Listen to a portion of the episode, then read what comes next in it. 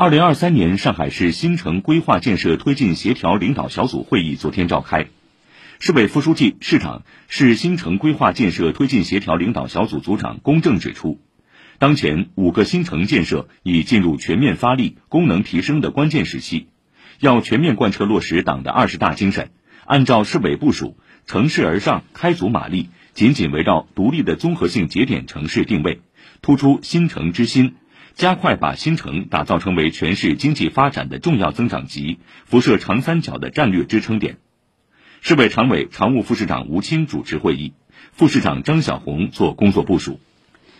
昨天，市政协市委统战部领导走访民主党派市委、市工商联及有关统战团体，市政协主席胡文荣、市委常委、统战部部长陈通参加。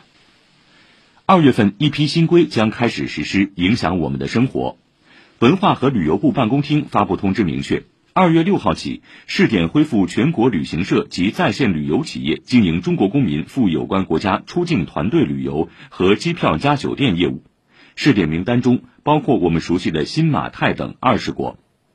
证券经纪业务管理办法二月二十八号起施行。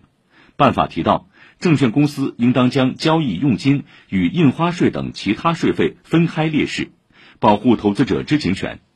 为投资者转户销户提供便利，不得违反规定限制投资者转户销户。